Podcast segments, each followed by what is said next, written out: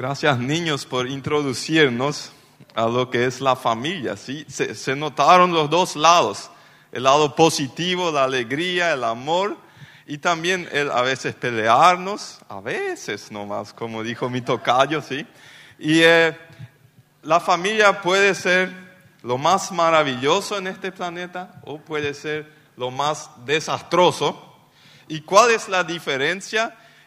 ¿Y, cuáles son los lineamientos bíblicos que podemos aplicar para que nuestras familias, tanto biológicas como la familia de la iglesia, pueda llegar a ser una familia sana?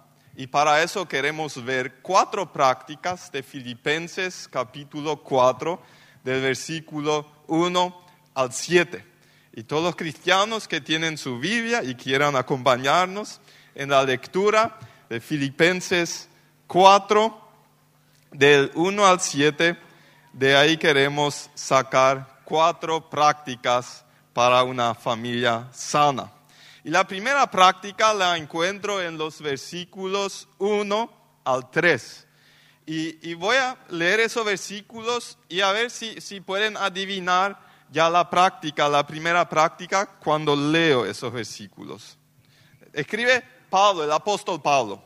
Por eso, mis queridos hermanos, a quienes tanto deseo ver, ustedes, amados míos, que son mi alegría y mi premio, sigan así firmes en el Señor. Y después dice, ruego a Evodia y también a Sintique, eh, son nombres de mujer, ¿sí? son dos mujeres de la iglesia, que se pongan de acuerdo como hermanas en el Señor. Y a ti, mi fiel compañero de trabajo, te pido que ayudes a estas hermanas, pues ellas lucharon a mi lado en el anuncio del Evangelio junto con Clemente y los otros que trabajaron conmigo. Sus nombres ya están escritos en el libro de la vida. ¿Cuál es la primera práctica que identificamos acá? Es resolver controversias. ¿Sí? Acá en esta iglesia de los filipenses había dos mujeres que se estaban peleando. No sé por qué justamente mujeres, creo que los hombres no nos peleamos tanto, pero en este caso fueron mujeres. Pero ¿saben qué? Lo que me llamó la atención. Uno, Pablo no inicia retando a esas mujeres, sino él inicia con una frase súper amable. ¿sí? Si ustedes prestaron atención, al inicio dice, por eso mis queridos hermanos, a quienes tanto deseo ver, ustedes amados míos, o sea, él al encarar un, un, tema sensible dentro de una iglesia por un conflicto relacional, él comienza eh, preparando un, un, un terreno eh, eh, de amor, de aceptación. Me llama también la atención que esas dos mujeres no fueron mujeres cualquiera, fueron mujeres prominentes de la iglesia y sabemos que la iglesia en Filipenses fue fundada o comenzó con un grupo de mujeres. Entonces todo parece indicar que esas dos mujeres, Evodia y Sintique, fueron parte del grupo fundador. Por ellas la iglesia llegó a tener el crecimiento que tuvo. Por ellas muchos otros llegaron a, estar en la fe. Y ahora esas mujeres, modelos, no, no en el sentido físico, sino en el sentido espiritual, habían tenido algún tipo de conflicto. Y ese conflicto probablemente no fue de enseñanza. ¿Por qué? Porque en esos casos Pablo detallaba más y corregía la enseñanza mala. Probablemente ese desacuerdo tampoco era de comportamiento, porque también en esos casos, cuando aparecían, Pablo detallaba y decía, no así, sino así.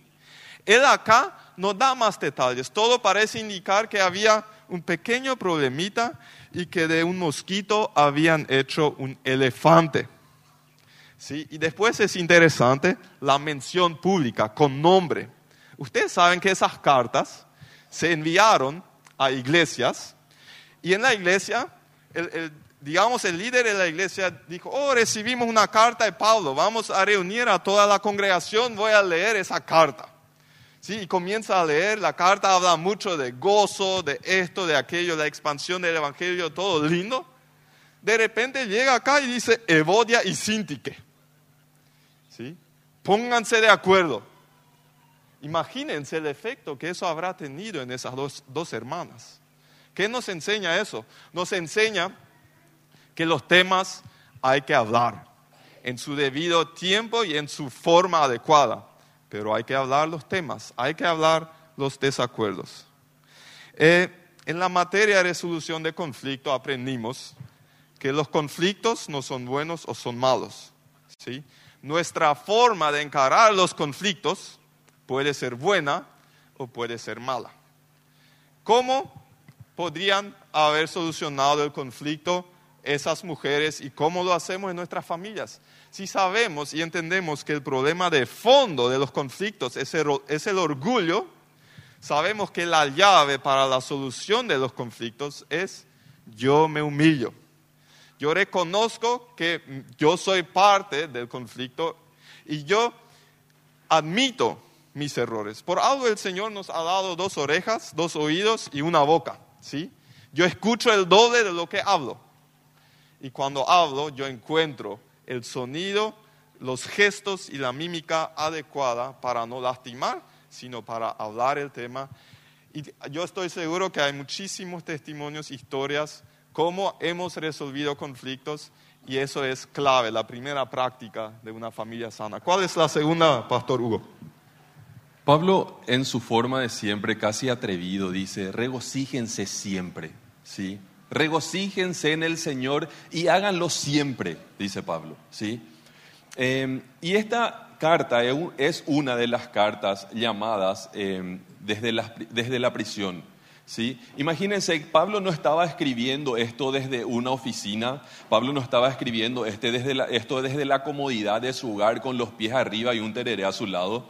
No, él probablemente no podía ni levantar las piernas porque tenía un cepo en las piernas. ¿Sí? Él estaba escribiendo desde la cárcel y el tipo, hablando desde la cárcel, decía, alégrense en el Señor siempre, repito, alégrense, ¿sí? Y llama poderosamente la atención que, la atención que Pablo, por encima de la situación en la que él estaba viviendo, él vivía un gozo real, un gozo genuino, una alegría real. Esto me hace pensar a mí en lo que dijo mi hijo, y eso no estaba planeado, lo que él dijo en el video, que en casa tenemos tres reglas, ¿sí? No lastimarnos, estar juntos y divertirnos. Pero saben gente que no siempre es fácil divertirse en casa. ¿Sí? No siempre es fácil divertirse con los, con los suyos, con los nuestros. A veces hay como un engaño de que necesitamos gente de afuera para poder celebrar, para poder hacer fiesta, para poder estar en alegría en casa. Y yo creo que eso es un engaño, ¿sí? A veces decimos, ¿y a quién le vamos a invitar a un asado? ¿A quién le vamos a invitar para un tereré, para que haya ruido nuevo en casa y podamos ser felices? ¿Sí?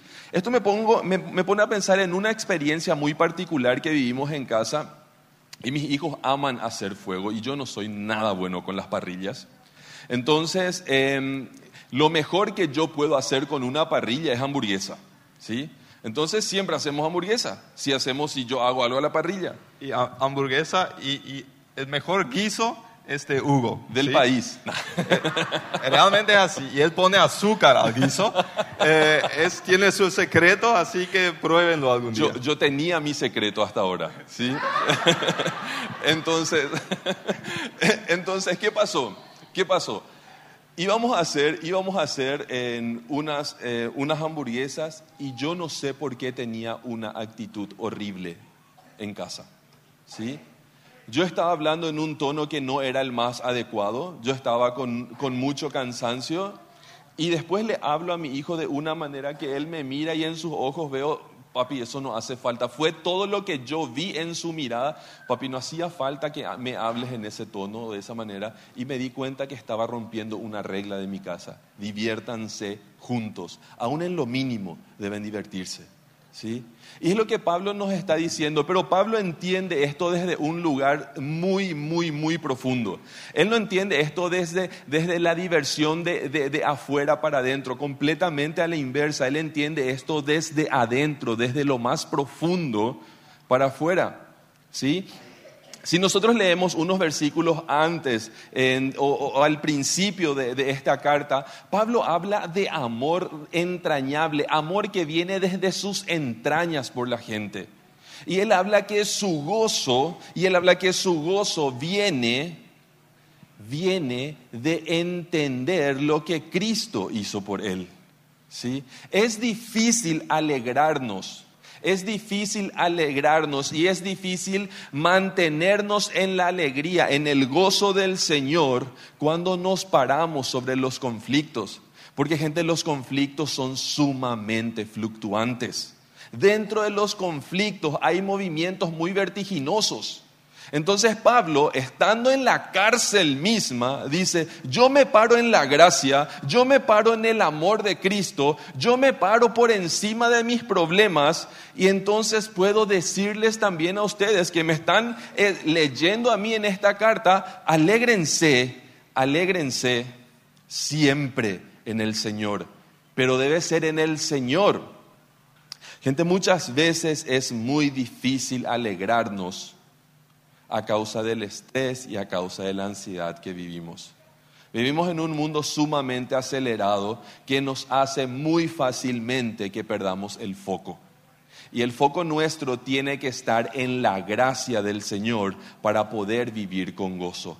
Pablo entendía que el gozo que él estaba diciendo a los hermanos, gócense en medio de los problemas, que él lo hacía con muchísima autoridad, porque entendía que no dependía de su cepo, no dependía de los barrotes, no, no dependía de la cárcel, dependía de lo que Cristo había hecho en su vida y para su vida. Y él lo entendía y desde ahí vivía su vida. ¿Podemos hacerlo lo mismo en, lo mismo en casa?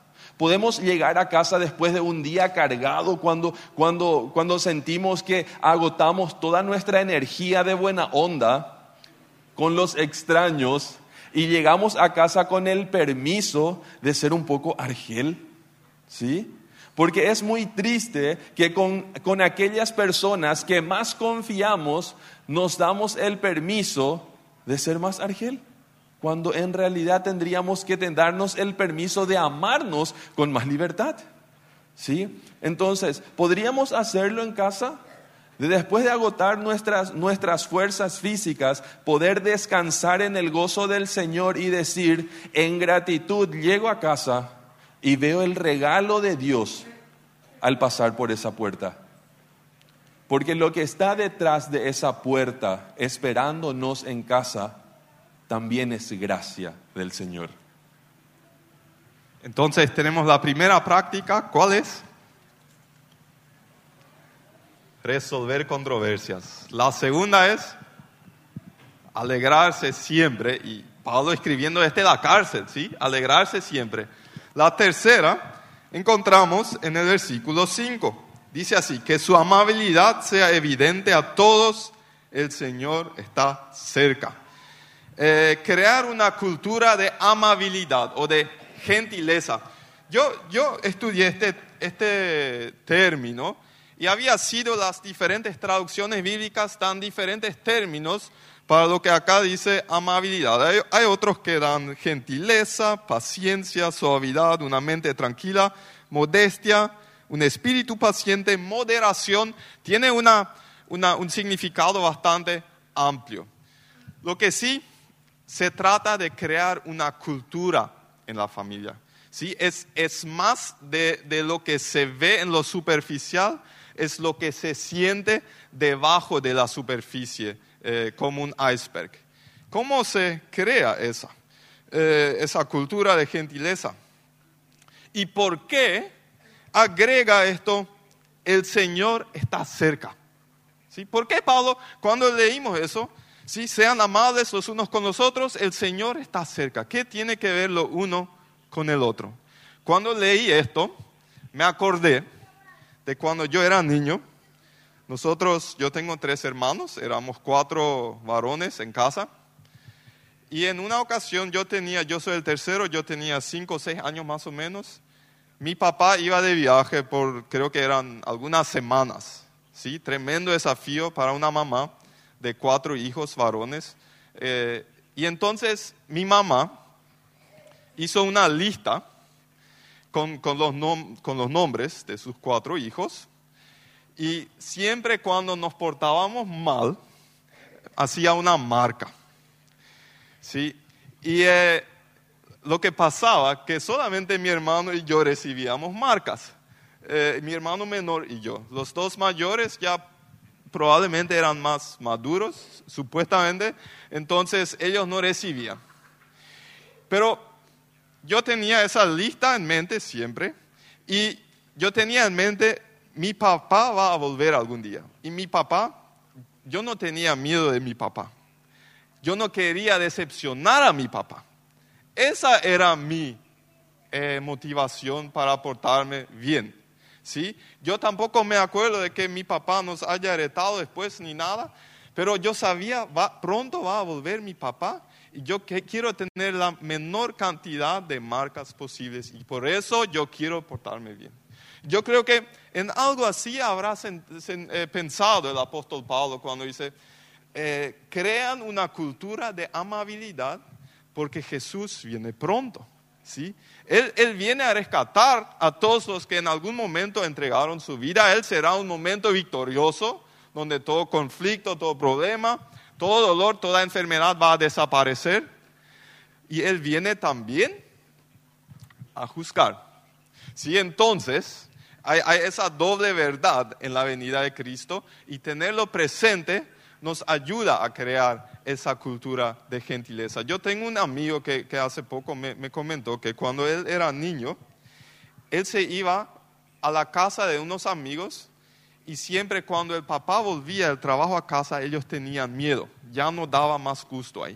¿sí? La presencia del papá infundía miedo en los niños y en los amigos de los niños. Eso es exactamente lo opuesto de lo que Pablo quiere enseñar acá.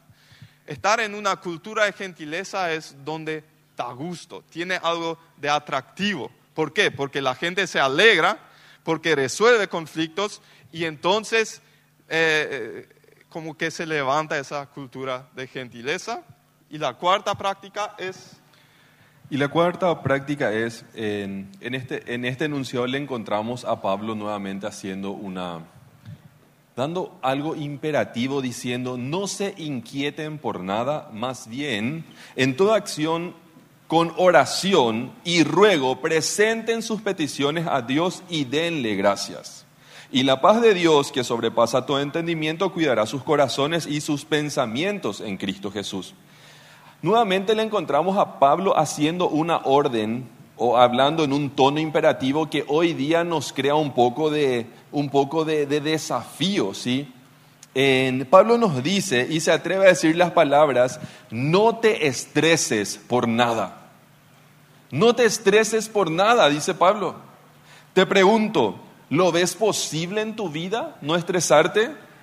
¿Cómo podrías lograrlo no estresarte? ¿Es posible hoy día no estresarnos cuando, cuando nuestro tiempo nos dice que el estrés y la ansiedad, y que la ansiedad no, te, no sientas ansias por nada, dice Pablo? ¿Lo vemos posible cuando nuestra época, nuestro tiempo normalizó el estrés y la ansiedad como, como problemas de nuestro tiempo? ¿Por qué Pablo pudo decir esto? ¿Qué es lo que a Pablo le llevó a poder decir esto? Y, entendamos un poquito esta idea. Gente, el caldo de cultivo de la ansiedad, el caldo de cultivo de la ansiedad es el miedo. ¿Sí? El miedo es el lugar donde la ansiedad crece y se alimenta. ¿Sí? Y una persona cuando es llevada a una situación en donde percibe, cree que va a perder su seguridad o su valor propio, entonces empieza a sentir miedo. Y el miedo en su naturaleza lo que hace es secuestrar la mente y el corazón de la persona. La persona queda vulnerable frente a esa emoción y el miedo trae una lupa, le entrega a la persona la lupa y la persona empieza a ver todo maximizado. Mi estatus, mi dinero, mi familia, el problema familiar, el problema matrimonial, los hijos, ¿qué va a pasar conmigo? ¿Y si pierdo esto? ¿Y si no alcanzo? ¿Y cómo llegamos a fin de mes? ¿Y qué van a pensar de nosotros? ¿Y qué van a decir de mí? Y lo veo muy maximizado porque el miedo atenta a mi seguridad. Gente, Pablo no tenía este miedo porque él resolvió el miedo troncal del ser humano, que es el miedo a la muerte. Y Pablo decía, yo no sé si es mejor vivir o si es mejor morir porque a mí me da igual. Morir sería genial para estar con Cristo, pero vivir quisiera seguir viviendo para seguir predicando la palabra de Dios. Él había resuelto su miedo troncal, por eso él podía decir, porque estaba parado en la gracia del Señor, entendía la gracia del Señor y no había situación ni de cárcel que podía sacarle de ese lugar, porque él mismo dice, yo estoy preso, pero la palabra del Señor no puede estar presa. ¿Sí? Y la palabra del Señor era lo que sustentaba la actitud de Pablo.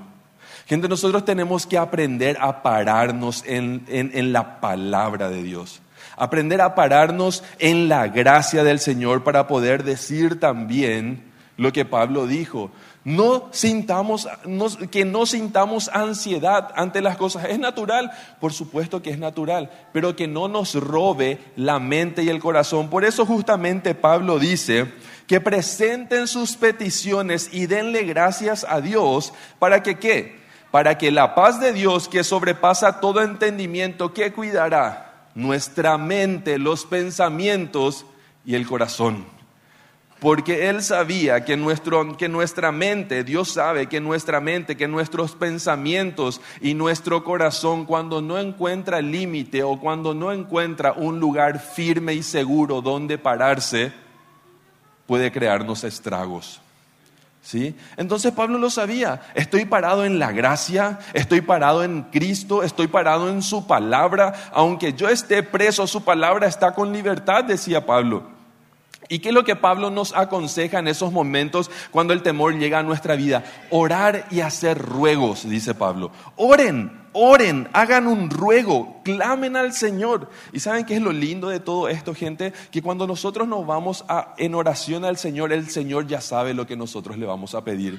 Porque Él como buen padre ya sabe, ya conoce de qué tienes necesidad, dice el Señor. Él no dice de qué tienes ganas o gustos. El Señor conoce y atiende nuestras necesidades. Entonces podemos ir tranquilamente a la presencia de nuestro Señor y decirle, Señor, este es mi miedo, esta es mi ansiedad y tú sabes de qué tengo necesidad. Y en busca de esa solución vengo a ti. Y dice también Pablo, como segunda, como segunda, em, sí, como segundo tips, nos dice, denle gracias al Señor. En resumen, es la acción de gracia. ¿Para qué? Porque cuando nosotros oramos, rogamos y damos gracia, ¿qué es lo que sucede en nuestra vida? Que la paz de Dios, que sobrepasa todo entendimiento, cuidará, un término militar, ¿sí?